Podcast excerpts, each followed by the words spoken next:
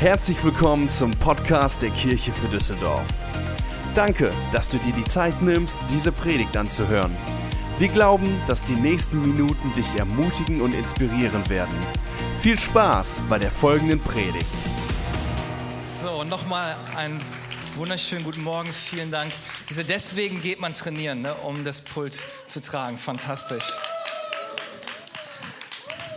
Auch nochmal von mir möchte ich alle Familienangehörigen, Freunde herzlich willkommen heißen, die für die Kindersegnung gekommen sind. Ähm, und ich habe noch ein Anliegen, und zwar müssen wir gleich nochmal beten.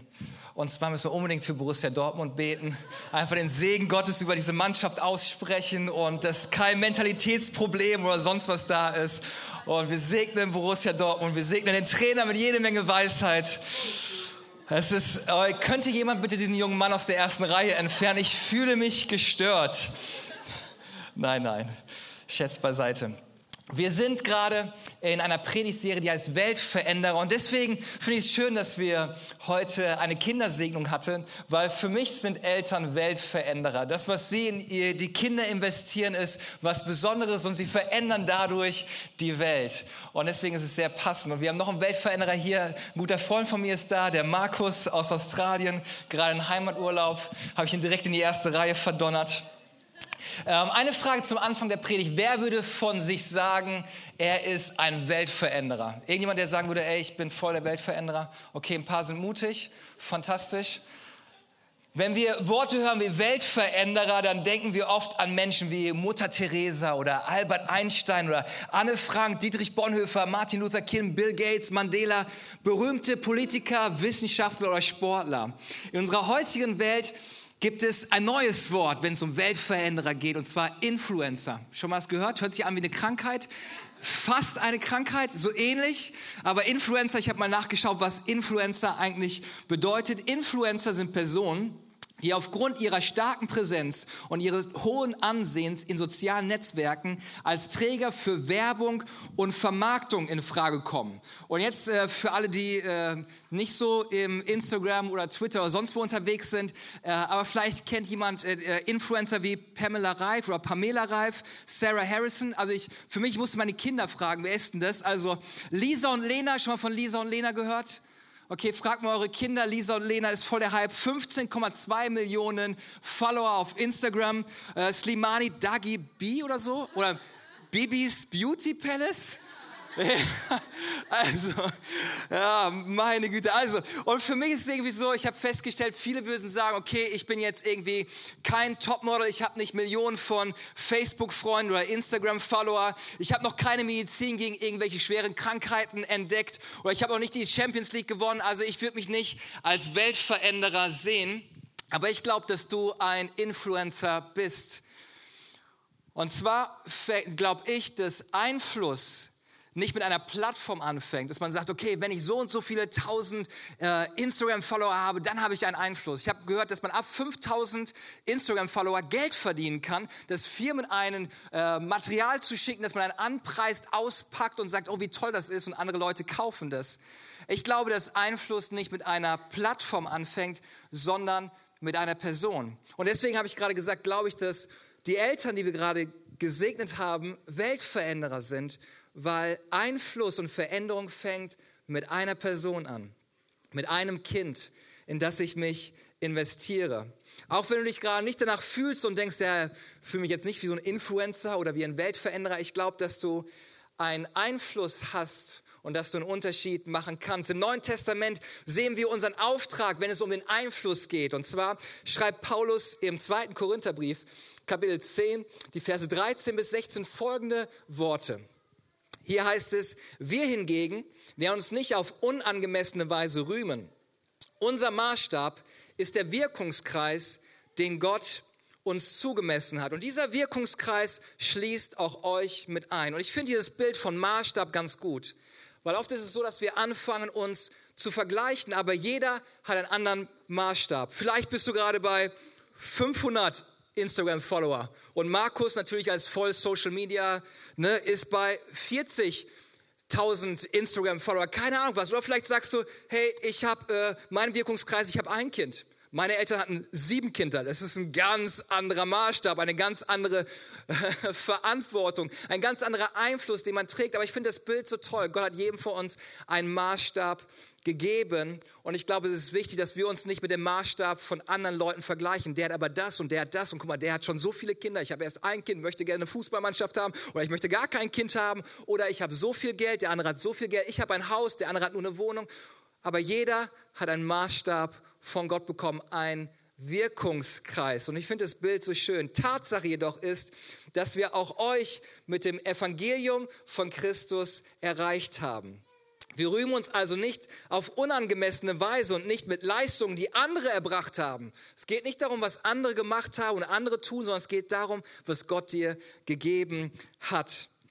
Andererseits haben wir die Hoffnung, dass euer Glaube immer stärker wird und wir dann unsere Arbeit in den Grenzen des uns zugeteilten Wirkungskreises mit eurer Hilfe noch sehr viel weiter ausdehnen können. Soweit der Apostel Paulus. Mit anderen Worten sagt Paulus, Gott hat mir einen Auftrag gegeben, Menschen zu erreichen. Das ist der Wirkungskreis. Es geht weniger um Plattform, sondern um Menschen, die wir erreichen können. Doch wir unterschätzen, wie eine Unterhaltung ein Wort der Ermutigung oder eine wertschätzende Handlung ein Leben verändern können.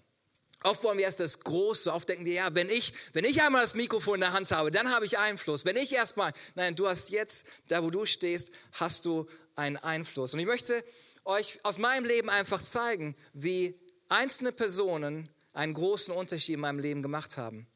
Für mich sind meine Eltern Influencer denn sie haben sieben Kinder großgezogen. Und nicht nur einfach sieben Kinder, wir waren sieben Jungs zu Hause, okay?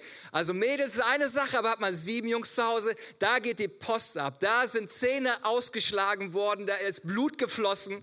Und sie haben einen Einfluss genommen und uns geprägt mit Werten. Und so haben Eltern einen Einfluss. Auf der anderen Seite muss ich immer wieder an meinen Großvater denken. Und ich weiß nicht, ob es ihm bewusst war, aber er hat Einfluss auf mich genommen, in der schwersten Zeit seines Lebens, als an Krebs erkrankt ist und an Krebs auch gestorben ist. Aber in dieser Zeit hat er mich beeinflusst, wie man mit einem Gottvertrauen, einem Frieden durch eine schwere Zeit gehen kann. Und deswegen bin ich überzeugt, auch wenn du durch schwere Zeiten gehst, kannst du einen Einfluss nehmen und ein Vorbild sein. Und das hat mich sehr geprägt, wo ich gedacht habe, ich möchte so einen Glauben haben, der mich trägt und hält, nicht nur für die guten Zeiten des Lebens, sondern auch für die schlechten Zeiten des Lebens. Und er hat immer wieder gesagt, als wir an seinem Bett waren, dass wir nicht weinen sollen, denn wir sollen nicht traurig sein, denn er weiß, wo er hingeht. Und ich wünsche mir dieses Gottvertrauen. Das hat mich beeinflusst, das hat mich geprägt.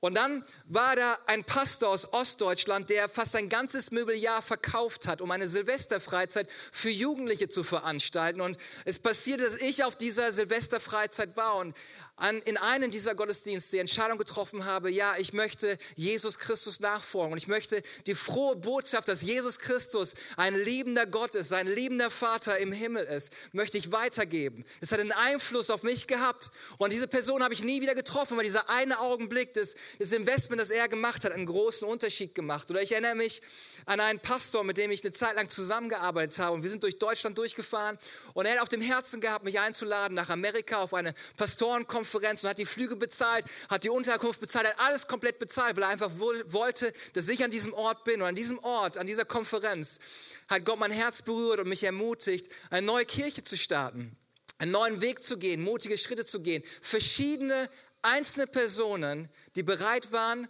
in mich zu investieren und einen Einfluss hatten auf mein Leben. Gott hat einen Wirkungskreis auch für dich. Aber das ist nicht alles, sondern unsere Hoffnung, schreibt hier Paulus, ist nicht nur das, sondern dass unser Glaube immer stärker wird. Dass nicht nur Menschen erreicht werden, sondern dass unser Glaube stärker wird und dadurch dein Leben besser wird, deine Ehe besser wird, deine Kinder sich besser benehmen, du besser schläfst und du dich besser verhältst, denn wir alle sind noch nicht da, wo wir sein wollen. Aber zum Glück sind wir nicht mehr da, wo wir einmal waren. Dein Leben sollte sich verändern. Das ist unsere Hoffnung, dass dein Leben besser wird. Aber da bleibt Paulus auch nicht stehen. Er sagt, ich möchte nicht nur, dass sein Glaube immer stärker wird, sondern dass sich unser Wirkungskreis weiter vergrößert. Ich möchte dich erreichen, auch mit dieser Predigt möchte ich dich erreichen und möchte, dass dein Glaube stärker wird, dass du im Glauben wächst und dass wir da nicht stehen bleiben, sondern dass unser Wirkungskreis weiter wächst, dass wir eine Botschaft der Hoffnung, der Liebe und der Ermutigung bringen an Orte, wo ich niemals hinkommen werde. Aber du kannst an diese Orte gehen, kannst Licht und Salz sein. Und das ist Gottes Traum für dein Leben. Das ist seine Hoffnung für dich. Und warum erzähle ich das? Ich bin davon überzeugt, dass Gott uns nicht einfach nur Einfluss gegeben hat und geschenkt hat, sondern dass wir diesen Einfluss auch annehmen und dass wir etwas weitergeben, was wir empfangen haben. Und 1975 äh, haben sich zwei schlaue Menschen zusammengesetzt und haben überlegt, was für Einflussbereiche gibt es in unserer Gesellschaft. Und ich möchte euch kurz mal zeigen, was für Einflussbereiche in unserer Gesellschaft sind, die unsere Gesellschaft prägen, weil oft unterschätzen wir den Einfluss, den wir eigentlich haben. Ich hatte mich mal mit einer Mutter unterhalten und sie sagte, ja, was kann ich schon in dieser Welt verändern? Und ich habe ihr gesagt, du veränderst sehr viel, weil du deine Kinder lieb hast, deinen Mann lieb hast und du etwas veränderst dadurch in der Welt. Aber hier sind sieben Einflussbereiche und vielleicht findet ihr euch in irgendeinem dieser Einflussbereiche wieder. Der erste Einflussbereich ist die Kirche, die religiösen Gemeinschaften unserer Welt. Die Kirche beeinflusst unsere Gesellschaft.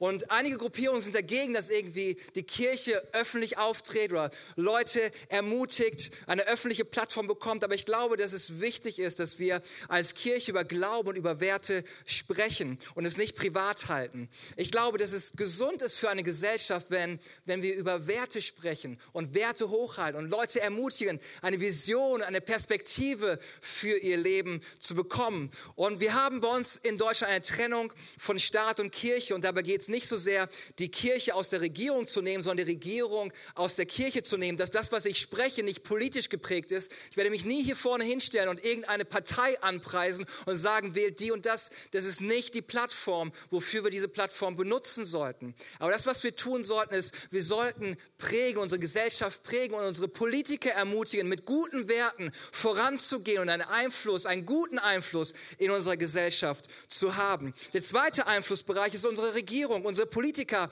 haben Einfluss auf unsere Gesellschaft. Sie machen Gesetze und Regeln, die für unser Zusammenleben gelten. Dann dritter Einflussbereich Kunst und Entertainment, Sport, Fashion Unsere Stadt hat einen großen Schwerpunkt auf Kunst und Kultur und einen sehr großen Einfluss hat auch Sport. Deswegen spreche ich mal von Borussia Dortmund, weil es ein sehr großer Einflussbereich ist. Und vielleicht ist nur eine einzige Person heute Morgen gesegnet, dass der Pastor Borussia Dortmund-Fan ist. Aber das ist der Bereich von Kunst und Entertainment. Dann gibt es den Bereich von Bildung. Schulen, Universitäten formen die Vorstellungen und die Gedanken der jungen Menschen unserer Gesellschaft. Wenn du ein Lehrer bist, wenn du ein Professor an einer Universität bist, du hast einen Einflussbereich, du prägst Menschen. Und ich finde interessant, dass vor einigen hundert Jahren noch diese Bildungszentren geprägt waren von Kirchen, dass Kirchen diejenigen waren, die sich um Universitäten gekümmert hat, die Schulen gestartet haben. Und deswegen finde ich es so lustig, wenn es immer darum geht, ja irgendwie, wenn man ein, ein aufgeklärter Mensch ist, kann man gar nicht glauben. Aber das, was die Kirche immer wieder versucht hat, ist Menschen aufzuklären. Durch die Reformation kam es erst dazu, dass wir angefangen haben, den Leuten beizubringen, zu lesen. Weil bis dahin war es so, man, das Ziel war, dass das Volk ungebildet bleibt, dass das, was ich erzähle, sie gar nicht erst verstehen, sondern wir sind die Elite, der Klerus und das Volk hat keine Ahnung. Aber das Anliegen der Reformation war, dass das Volk Bildung hat, dass sie aufgeklärt werden. Dann gibt es den Bereich der Wirtschaft. Wenn du irgendwo in einem Unternehmen bist, ein Unternehmen gestartet hast, hast du einen Einfluss, prägst du unsere Gesellschaft. Und es gibt in meinem Leben keinen Tag, an den ich nicht an Geld denke und ich glaube, bei den meisten ist es auch der Fall. Geld und Wirtschaft prägen unser Leben. Und wir können diesen Bereich Wirtschaft nehmen, um ein Segen zu sein, etwas zu verändern zu einem Besseren, um Hoffnung zu geben, etwas weiterzugeben. Oder wir können die Wirtschaft benutzen und Geld benutzen, um unser eigenes Ego-Reich zu bauen. Dann gibt es den Bereich Medien, Fernseh, Zeitschriften, Internet, die prägen, wie wir denken, wie wir handeln, wie wir uns kleiden, was wir kaufen und den Bereich Familie. Und das finde ich interessant, wenn es um den Bereich Familie geht, ist, dass wenn man in die Geschichte der Welt reinschaut, in den letzten 2000 Jahren, wenn die Familien stark und gesund waren, ging es der Gesellschaft gut. Jedes Mal, wenn die Institutionen Familie oder Ehen stark waren, war die Gesellschaft auch stark. Aber jedes Mal in der Menschheitsgeschichte, wenn die Institution Familie und Ehe umkämpft war, ging es der Gesellschaft auch nicht gut. Und deswegen ist für mich Kindersegen oder Familie etwas Wichtiges und nicht nur ein nettes gesellschaftliches Ereignis, sondern mein Herzensanliegen ist, Ehen zu stärken, Familien zu stärken, zu ermutigen, dass sie gemeinsam einen Unterschied machen, in ihre Kinder investieren, in ihre Ehe zu investieren. Denn ich weiß, eine starke Ehe und eine starke Familien bedeuten automatisch eine starke Gesellschaft. Und das ist für mich wie Prophylaxe. Prophylaxe ist besser, als irgendwie nachher was reparieren zu müssen. Lieber am Anfang in die Ehe investieren, lieber am Anfang in Kinder zu investieren, als irgendwie dann was reparieren zu müssen, weil irgendwas schiefgegangen ist. Und ich, folgender Gedanke hat mich nicht losgelassen. Wenn das wahr ist, dass es diese Bereiche gibt und diese Bereiche einen Einfluss auf unsere Gesellschaft hatten, haben, dann sollten wir uns diese Bereiche anschauen. Wo habe ich Möglichkeiten von Gott geschenkt bekommen, dass ich zu einem Segen werden kann, dass ich Freude, Friede und Gerechtigkeit sichtbar werden lassen kann in diesen verschiedenen Bereichen. Und die Bibel drückt es wie folgt aus. Jesus spricht in der Bergpredigt davon, in Matthäus 5, Vers 13, ihr seid das Salz für die Welt. Ihr seid das Licht für die Welt. An manchen Stellen hat unsere Gesellschaft ihr Salz verloren und ihr Licht verloren. Aber wir sollten unsere Gesellschaft segnen mit Salz, damit es besser schmeckt, damit es besser wird und nicht noch mehr Druck auf die Menschen zu legen, was sie alles zu tun und zu lassen haben. Und ich glaube, da hat die Kirche manchmal einen falschen Job gemacht, weil oft ist so der Eindruck von der Kirche, das sind die Lehrmeister, die Moralapostel, die der Gesellschaft aufzeigen, was sie alles falsch machen. Aber das ist eigentlich nicht unser Auftrag, sondern unser Auftrag ist, die Leute zu ermutigen, das, was sie geschenkt bekommen haben, zu einem Segen werden zu lassen, einen Unterschied zu machen. Was wäre es, wenn wir Salz wären in der Politik und Licht bringen in die Kunst, in die Bildung, in die Wirtschaft, in die Medien, in unsere Familien, in unsere Kirche hinein? Wie können wir anderen Menschen dienen? Weil darum geht es eigentlich, wenn wir Salz und Licht sind, ist die Frage, wie könnte ich dir dienen? Wie kann ich meinen Kindern dienen? Wie kann ich meinem Ehepartner dienen? Wie kann ich meinem Chef dienen? Und Jesus geht weiter in der Bergpredigt und sagt, das Resultat daraus, wenn wir verstehen, dass wir einen Einfluss bekommen haben, dass wir Salz und Licht sind und es wirklich anfangen zu leben, lesen wir Matthäus 5, Vers 16, genauso muss euer Licht vor den Menschen leuchten. Sie sollen eure guten Taten sehen und euren Vater im Himmel preisen.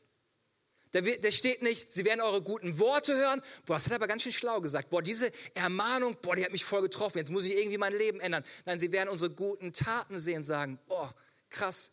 Also alle haben negativ über den Chef gesprochen und der hat immer angefangen, positiv über die anderen Arbeitskollegen zu sprechen. So wie die mit den Kindern umgehen, alter Schwede. Wow, das möchte ich auch. Du kannst Salz und Licht sein.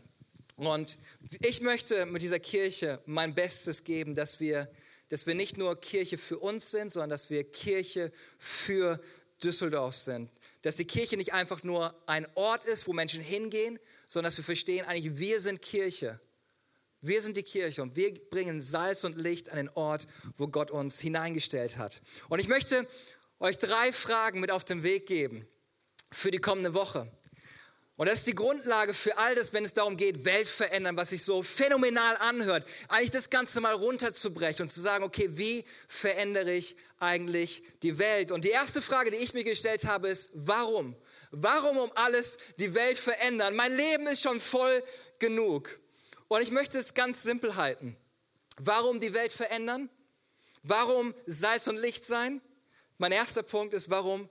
Weil Gott es liebt.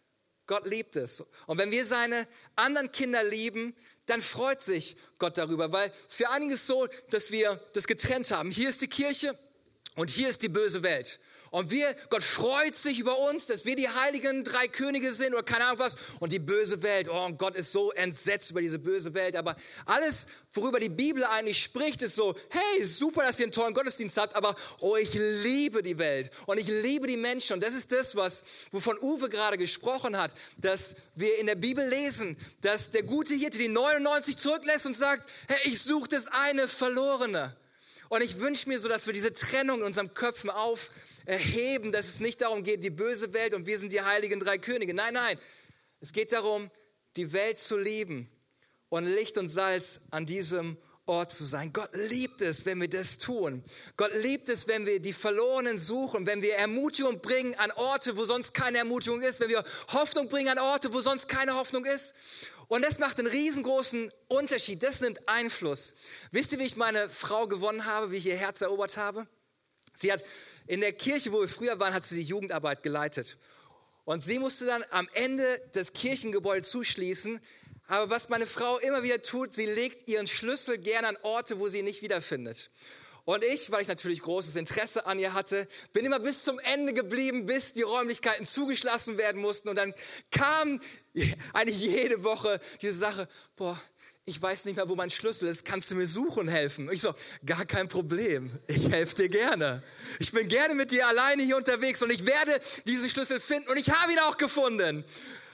Und das war so, oh, vielen Dank, das war so lieb von dir. Ich so, ja, check.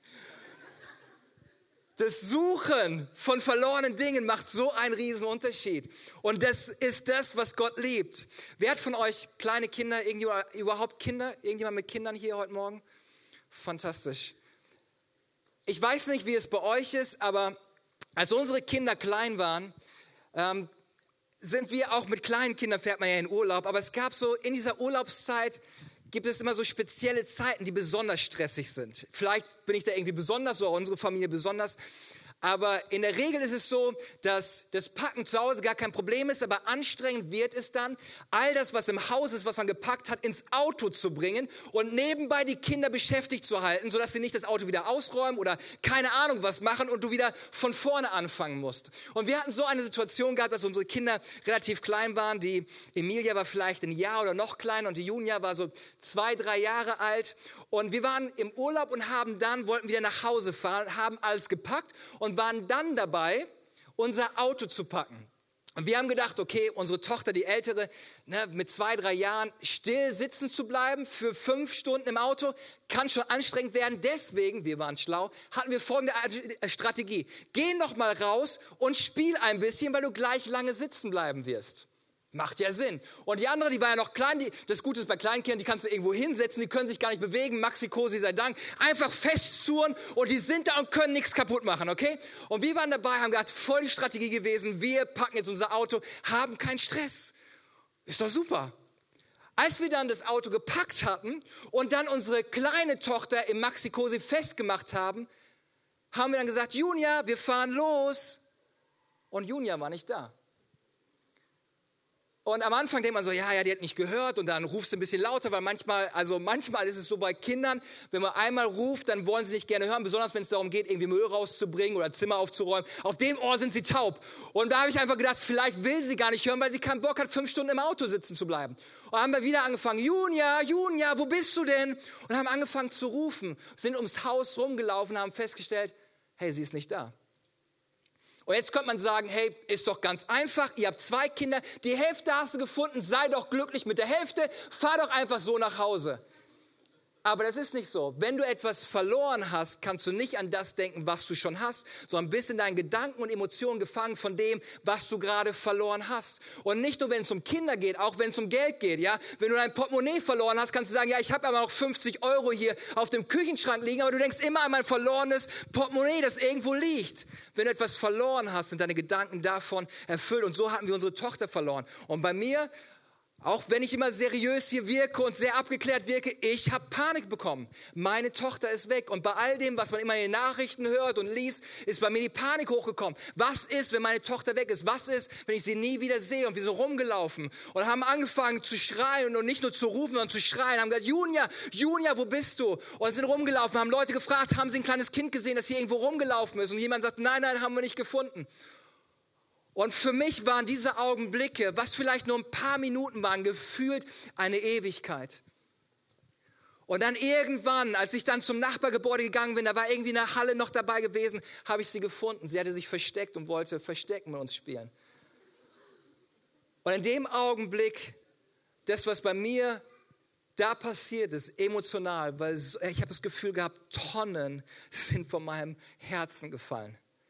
Und bei mir war nicht so, boah, wieso versteckst du dich, sondern das Größte war einfach so, schön, dass ich dich wieder habe. Weil ich habe gedacht, ich habe sie verloren. Ich habe gedacht, ich sehe sie nie wieder.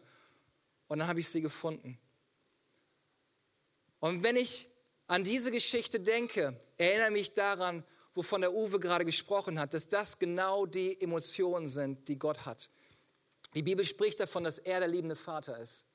Und er freut sich, wenn wir in der Kirche sind und nette Lieder singen, aber er freut sich viel mehr, wenn wir ihm helfen, das zu suchen, was verloren ist. An die Orte zu gehen, wo kein Licht ist, wo Dunkelheit ist, wo Leute ohne Hoffnung, ohne Glauben, ohne Perspektive sind, um dahin zu gehen und einen Unterschied zu machen. Eine Stimme zu werden für die Leute, die keine Stimme haben. Warum? Weil Gott es liebt.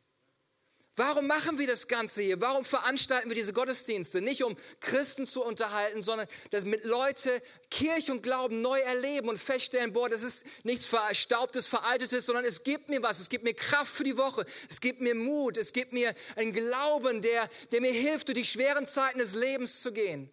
Warum? Weil Gott es liebt. Warum fangen wir um 6.30 Uhr an mit dem Aufbau? Oh, weil Gott es liebt. Weil Gott es liebt. Und deswegen lieben wir es. Mutter Teresa sagte einmal, wir sind die Hände und Füße von Jesus. Oder lasst uns bei der Bibel bleiben, Hebräer 13, Vers 16. Und vergesst nicht, Gutes zu tun und einander zu helfen. Das sind die Opfer, an denen Gott Freude hat. Kannst du nächste Woche jemandem helfen? Fantastisch. Die Bibel sagt, Gott freut sich darüber. Er sagt, Hammer, dass du jemandem geholfen hast. Das ist der Wahnsinn. Und der zweite Grund, warum wir es tun sollten, weil es unsere Bestimmung ist. Es ist unsere Bestimmung. Im Epheserbrief Kapitel 2, Vers 10 lesen wir, denn was wir sind, ist Gottes Werk. Und das Wort Werk ist eigentlich Poema und bedeutet, wir sind Gottes Gedicht. Wir sind Gottes Meistergedicht. Du bist einzigartig von Gott gesegnet und begabt worden. Du bist einzigartig von Gott geschaffen worden. Er hat uns durch Jesus Christus dazu geschaffen, das zu tun, was gut und was richtig ist. Gott hat alles, was wir tun sollen, vorbereitet. An uns ist es nun, das Vorbereitete auszuführen. Und das ist das, was wir tun sollten. Gott hat uns eine Bestimmung gegeben, Begabung gegeben, dass wir das benutzen, um Gutes zu tun. Deswegen bist du noch hier auf der Erde, damit du einen Unterschied machst im Leben von anderen Menschen. Deswegen feiere ich unsere Dream Teams. Ich feiere das Kids Team. Die kriegen nichts vom Gottesdienst mit, aber sie machen einen Unterschied im Leben von Kindern dass sie investieren, dass sie Liebe investieren, dass sie Zeit investieren, dass sie Ermutigung investieren. Ich feiere die verschiedenen Teams, ich feiere unser Begrüßungsteam, das A-Team, dass sie die Tür aufhält und einfach mit einem warmen Lächeln dich begrüßt, dass es nicht irgendwie ein trauriges Gesicht ist, weil die erste Predigt, die Leute hören, ist nicht von mir hier auf der Kanzel, sondern die erste Predigt, die Leute hören, ist, wenn ihnen die Tür aufgehalten wird, mit einem Lächeln sie begrüßt werden und sagen, schön, dass du da bist. Es ist eine Botschaft der Gastfreundschaft, eine Botschaft, die Liebe, die wir da vermitteln. Also warum sollen wir es tun? Weil Gott es liebt und weil es unsere Bestimmung ist. Und ich habe festgestellt, ein Grund, warum wir das nicht tun, ist, weil wir zu schnell durch das Leben laufen. Ich habe folgenden Spruch die Woche gelesen, den fand ich richtig gut. Eile ist der Feind der Liebe. Eile ist der Feind der Liebe.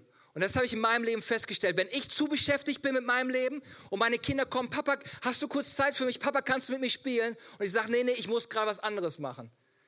Und ich muss mich immer wieder daran erinnern, okay, ist das wirklich das Wichtigste, was ich jetzt gerade mache? Muss ich wirklich jetzt noch ein oder zwei E-Mails schreiben? Oder würde es einen größeren Unterschied machen, wenn ich mich jetzt um meine Tochter kümmern würde? Weil Einfluss fängt nicht mit einer Plattform an, sondern mit einem Menschen. Warum? Weil Gottes Liebe unsere Bestimmung ist. Wo können wir Einfluss nehmen? Wo in dieser Welt? Gottes Plan, die Welt zu verändern, ist für jeden Christen seine Welt zu verändern. Wenn du deine Welt veränderst, werden wir gemeinsam die Welt verändern. Jeder von uns hat einen Wirkungskreis, einen Maßstab, einen Wirkungskreis von Gott geschenkt bekommen. Und ich möchte euch ermutigen, dass ihr neu schaut, wo ist mein Wirkungskreis? Wo kann ich einen Unterschied machen? Und es fängt damit an, was du hast. Ich finde interessant in der Bibel, als Gott zu Mose kam und sagt, hey, du sollst das Volk aus Ägypten befreien, die Millionen von Israeliten. Und Mose sagt, ey, wie soll ich das machen? Ich kann nicht gut reden und ich habe die Begabung nicht, ich bin ein einfacher Mann. Und Gott sagt, was hast du in der Hand? Und er sagt, ja, hier so ein Stab. Und Gott sagt, dann nimm den. Und mit diesem Stab hat er einige Dinge bewirkt und getan. Gott nimmt das, was wir in der Hand haben. Und der barmherzige Samariter, das sind so viele, war ein Mann, der auf der Straße ausgeraubt, zusammengeschlagen lag. Er lag im Sterben und die ganzen religiösen Menschen sind dran vorbeigelaufen, weil sie sagten, ja, ich muss ja in den Gottesdienst gehen.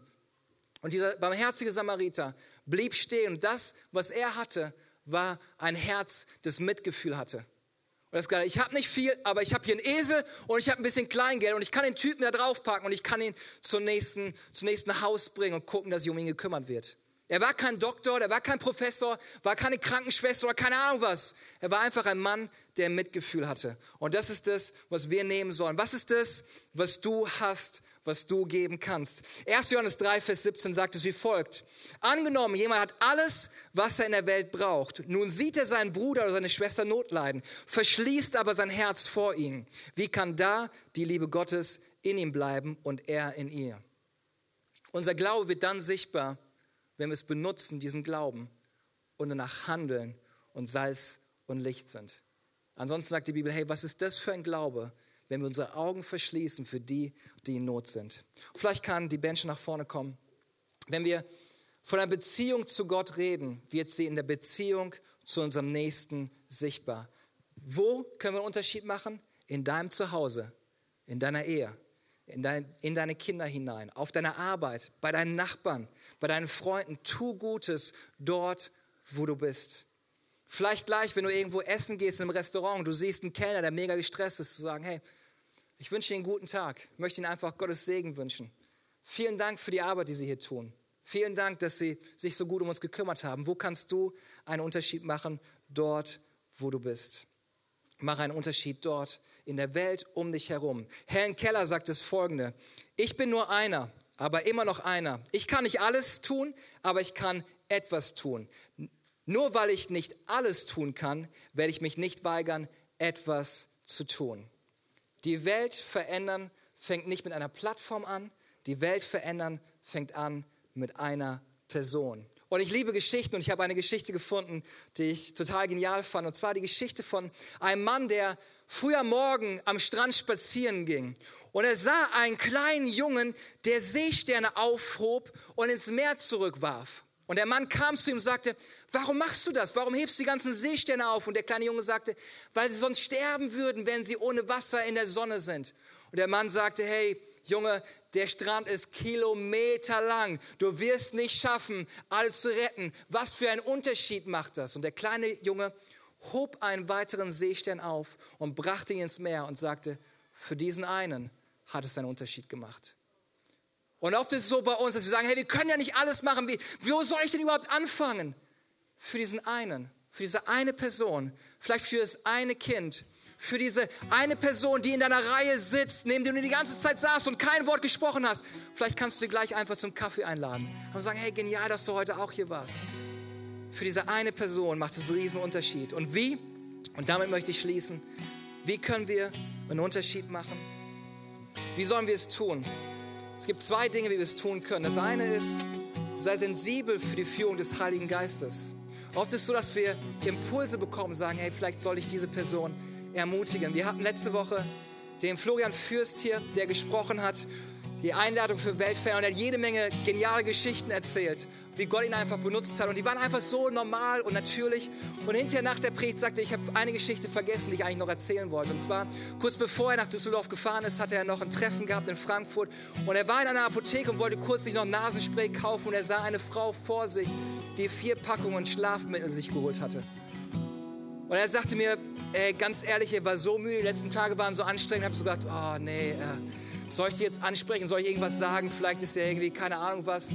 Aber irgendwie hat diese, Eindruck, diesen Eindruck hat er nicht mehr losbekommen. Und er hat diese Frau angesprochen und hat gesagt, ich möchte Ihnen einfach nur sagen, dass Gott sie liebt und einen Plan für ihr Leben hat.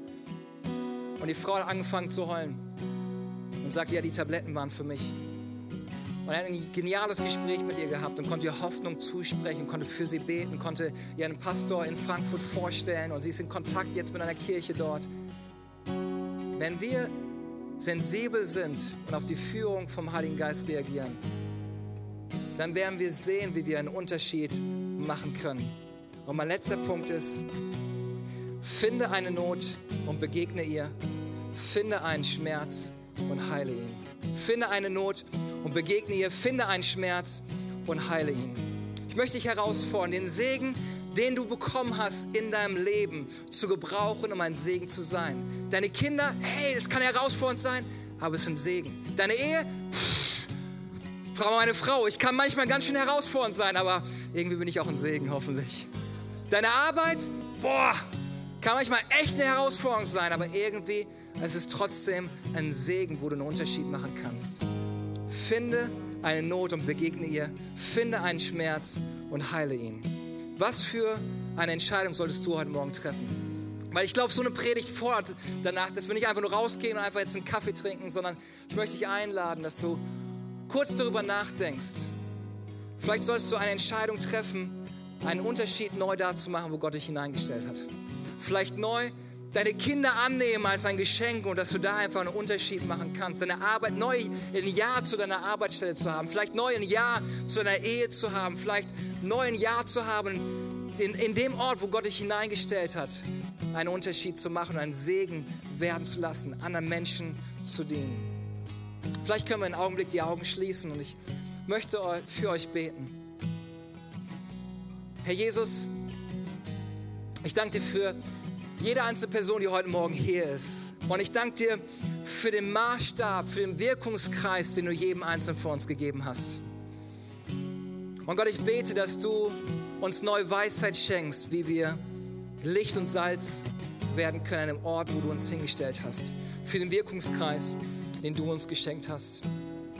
Gott, ich danke dir neu für deine Gnade wo wir denken, dass wir es nicht drauf haben, wo wir denken, dass wir nichts zu geben haben. Gott, ich danke dir, dass wir nichts vor uns geben brauchen, sondern das, was wir einfach nur tun brauchen, ist dich weiterzugeben, deine Liebe weiterzugeben. Gott, ich bete, dass du uns diese Woche eine Person zeigst, wo wir einen Unterschied machen können, wo wir einen Einfluss nehmen können, einen positiven Einfluss, um ein Segen zu werden, um Wertschätzung weiterzugeben, um Liebe weiterzugeben, um Hoffnung weiterzugeben. Welche eine Person kannst du diese Woche erreichen und ein Segen werden? Welche eine Person kannst du diese Woche dienen? Die zweite Frage, die ich heute Morgen stellen möchte, ist, vielleicht bist du heute hier und du weißt, dass dein Leben mit Gott nicht an dem Punkt ist, wo es eigentlich sein sollte. Du weißt, gefühlt fühlt sich Gott ganz weit weg an und denkst so, okay, das war alles nett und gut und scheinbar hat Gott gute Gedanken über mich, aber gefühlt bist du meilenweit weg von Gott und du kennst Gott, aber du hast keine persönliche Beziehung zu Gott. Aber das ist das, was Gott sich eigentlich für dich wünscht, ist, dass er eine persönliche Beziehung zu dir hat. Und einige denken, ja, aber ich muss erstmal mein Leben in Ordnung bringen, bevor ich zu Gott kommen kann. Aber darum geht es gar nicht. Sondern wir kommen zu Gott, damit unser Leben in Ordnung bringen, damit Gott unser Leben wieder in Ordnung bringen kann. Und ich möchte dich heute Morgen einladen und diese Einladung aussprechen, eine Entscheidung zu treffen, heute in die Arme Gottes zu laufen. Einfach zu sagen, Gott, hier bin ich. Du siehst mein Leben, du siehst alles, was in meinem Leben ist. Du siehst meine Baustellen, du siehst meine Herausforderungen. Du siehst all das, wo ich gerade voll irgendwie am Ziel vorbei schieße. Aber trotzdem ist die Botschaft heute Morgen, dass Gott dich liebt. Vielleicht können wir noch die Augen geschlossen haben, um Privatsphäre zu schaffen. Aber wenn du weißt, du bist heute Morgen hier und du weißt, dass du keine persönliche Beziehung zu Jesus Christus hast, seine Liebe und seine Vergebung noch nicht erlebt hast, dann ist Jesus heute Morgen hier und er steht vor deiner Herzenstür und er sagt, ich liebe dich so wie du bist. Ich liebe dich mit allen Macken, Kanten und Fehlern. Ich kenne dein Leben. Ich weiß, was letzte Woche passiert und trotzdem ist die Botschaft, dass er dich liebt. Wenn du heute Morgen hier bist und sagst, ja, wenn es wirklich wahr ist, dass Gott mich so liebt mit dem ganzen Chaos, mit all dem Durcheinander, dann möchte ich diesen Gott gerne persönlich kennenlernen und erleben, wie er in mein Leben kommt und mir neue Hoffnung gibt und mein Leben besser macht. Ich möchte nicht länger vor Jesus weglaufen, sondern ich möchte zu ihm laufen, zu seiner Liebe.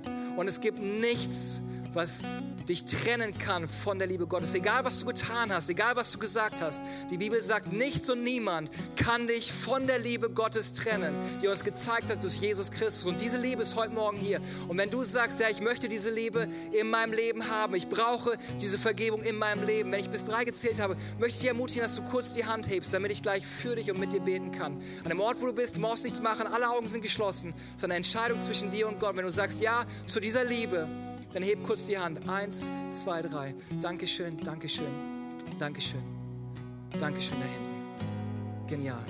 Lass uns gemeinsam beten. Wenn du gerade die Hand gehoben hast oder wenn du nicht die Hand gehoben hast, weil du dich nicht getraut hast, lass uns gemeinsam beten. Ich möchte ein Gebet vorformulieren, was einfach ausdrückt, dass du dich entschieden hast, heute Morgen Jesus Christus nachzufolgen und mit deinem Leben ihm zu folgen. Und wir als ganze Kirche werden dich dabei unterstützen. Okay, Kirche, seid ihr dabei? Fantastisch. Weil wir Familie sind und zu Hause und wir unterstützen euch in diesem Gebet. Aber wenn du dieses Gebet gerade die Hand gehoben hast, dann bete es von ganzem Herzen mit. Sag, lieber Herr Jesus, ich danke dir, dass du mich liebst. Ich danke dir, dass du am Kreuz für mich gestorben bist und wieder auferstanden bist. Ich danke dir, dass du lebst, mich so annimmst, wie ich bin. Ab heute Morgen möchte ich dir nachfolgen. Möchte ich mit deiner Liebe leben für den Rest meines Lebens. Im Namen von Jesus. Amen, Amen. Können wir den Leuten einen riesengroßen Applaus geben? Wir hoffen, dass dir diese Predigt gefallen hat und dich in deinem Leben mit Gott stärkt. Wenn du Fragen hast, schreib uns einfach an info at kirchefürdüsseldorf.de. Außerdem bist du herzlich eingeladen, unseren Gottesdienst sonntags um 11 Uhr zu besuchen. Für weitere Informationen zu unserer Kirche besuche unsere Website kirchefürdüsseldorf.de oder folge uns auf Instagram. Wir freuen uns, dich kennenzulernen. Bis bald!